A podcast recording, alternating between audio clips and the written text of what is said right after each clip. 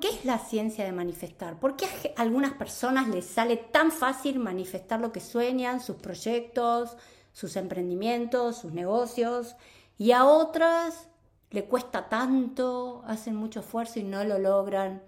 Un libro que ya les he recomendado, pero se los vuelvo a recomendar, eh, Manifestar, de eh, Roxina Fauci.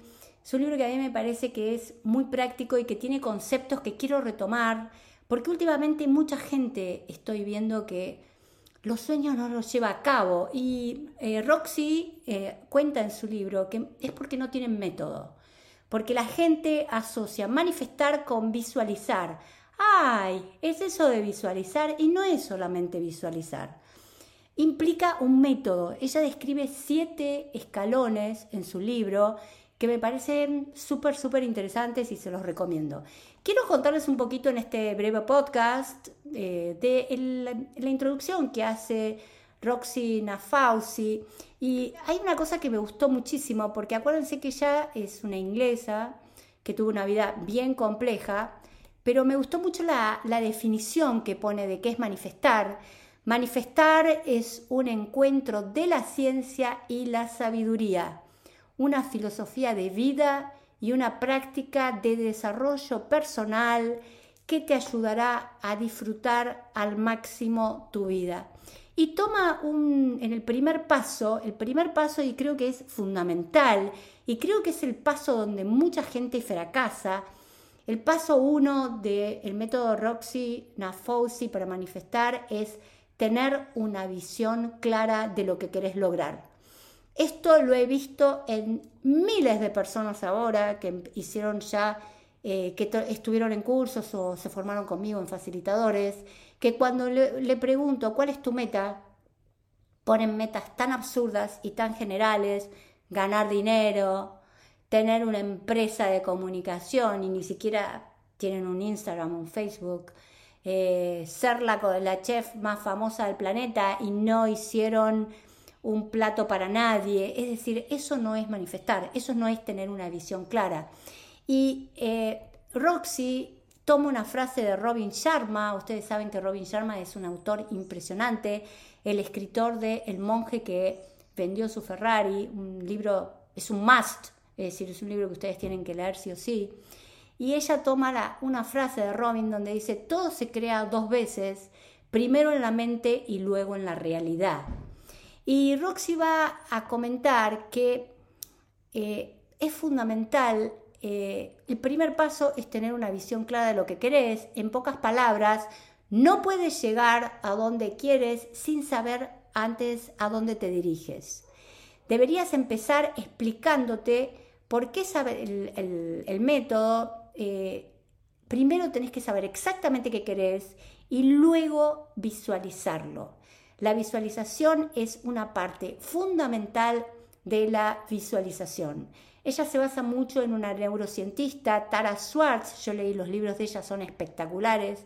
Ella escribió un libro que se llama The Source o El Principio, y donde Tara Swartz eh, dice, la visualización funciona porque sorprendentemente hay poca diferencia para el cerebro entre experimentar de forma directa un suceso en el exterior e imaginar de forma intensa el mismo suceso en tu cabeza.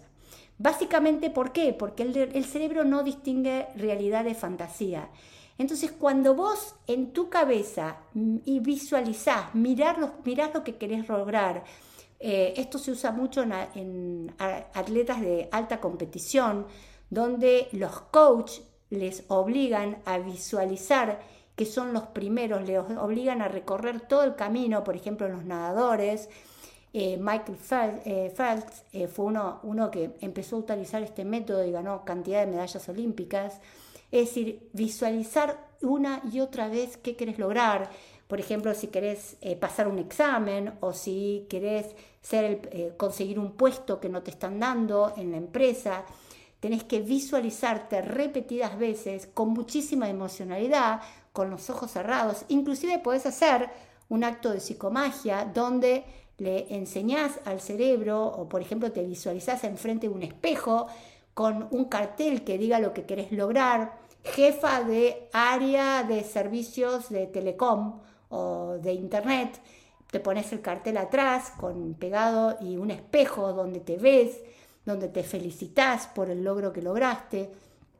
Es decir, o ganando dinero, agarras dinero y decís, logré conseguir eh, 10 mil dólares para mi emprendimiento, o como hizo eh, el actor eh, de, eh, ¿cómo se llama este hombre? De, de Truman Show, él se escribió 10 años atrás un cheque de 10 millones de dólares y 10 años después esa plata se la pagaron. Es decir, hay muchísimas formas donde vos le obligás al cerebro que eso que estás viendo con muchísimo afecto el marcador básico para que esto se te haga realidad es la emoción. Entonces, si imaginás una situación y le pones mucho acento, mucho emocionalidad y la repetís las veces que sea, fíjense que el actor este 10 años miró este cheque donde ni siquiera tenía un peso, pero él llevaba en la billetera ese cheque de 10 millones de dólares y finalmente lo consiguió visualizándolo, el, cheque prácticamente no estaba todo destruido, pero él lo seguía llevando a la billetera. ¿Qué le estoy diciendo al cerebro? Esto es lo que tenés que lograr, esto es lo que tenés que lograr, esto es lo que tenés que lograr. Entonces, eh, y es muy fácil de entender si imaginamos que estamos en una situación estresante, por ejemplo, si cerramos los ojos y nos imaginamos que un fantasma aparece o una víbora está cerca nuestro, les aseguro que el cerebro va a empezar, van a empezar a tener cambios a nivel fisiológico. El cerebro eh, se va a preparar para luchar o para huir y el cerebro va a empezar a liberar hormonas del estrés como el cortisol y la adrenalina y esto va a hacer que tu corazón lata muchísimo más rápido, que tu respiración se acelere, que tu presión arterial aumente. ¿Y por qué? aparece esto? Porque al imaginar una situación estresante, vas a crear un estrés literal y fisiológico en tu cuerpo. Vas a poner a tu cuerpo en estrés. Por el contrario, si imaginas un entorno sereno y tranquilo, tu cerebro va a obligar al cuerpo a relajarse. Las imágenes que formas en tu mente provocan un cambio fisiológico en tu cuerpo. Pero aparte de esto, y esto es lo que quiero transmitir en este, este podcast, van a tener el poder de influir en la realidad que experimentás.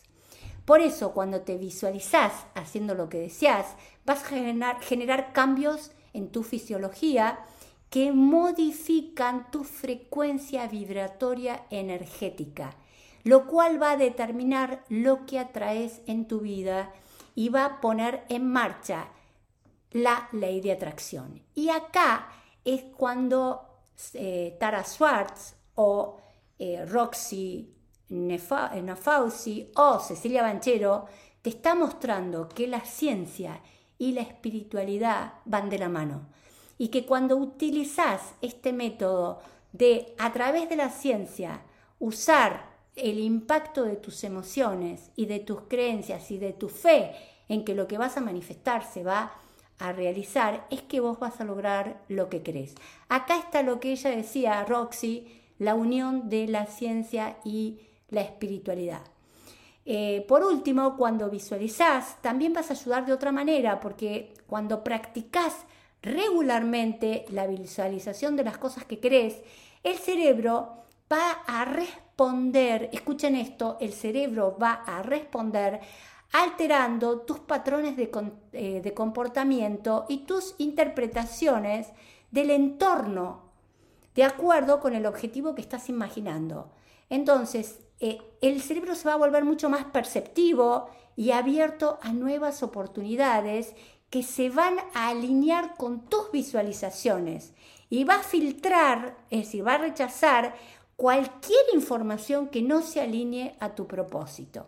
Esto significa que literalmente podés preparar tu cerebro para que nos te lleve al futuro que deseas.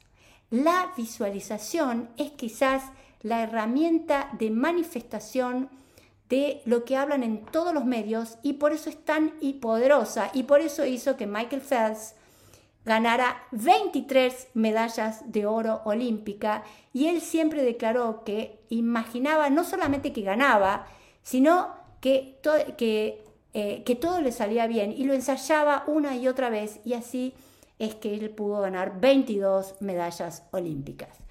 Entonces, gente, acuérdense, la visualización implica métodos. Les voy a ir contando en los próximos podcasts cuáles son los métodos sucesivos para que eso que tanto soñás se convierta en realidad. Y les cuento que muy prontito, como esta comunidad de eh, Yo Soy Abundante se está expandiendo, con Pablo Adriano vamos a empezar a grabar podcast en inglés. Vamos a abrirnos al público americano, así que gente, si tienen amigos americanos, acuérdense, muy prontito, yo soy abundante en inglés.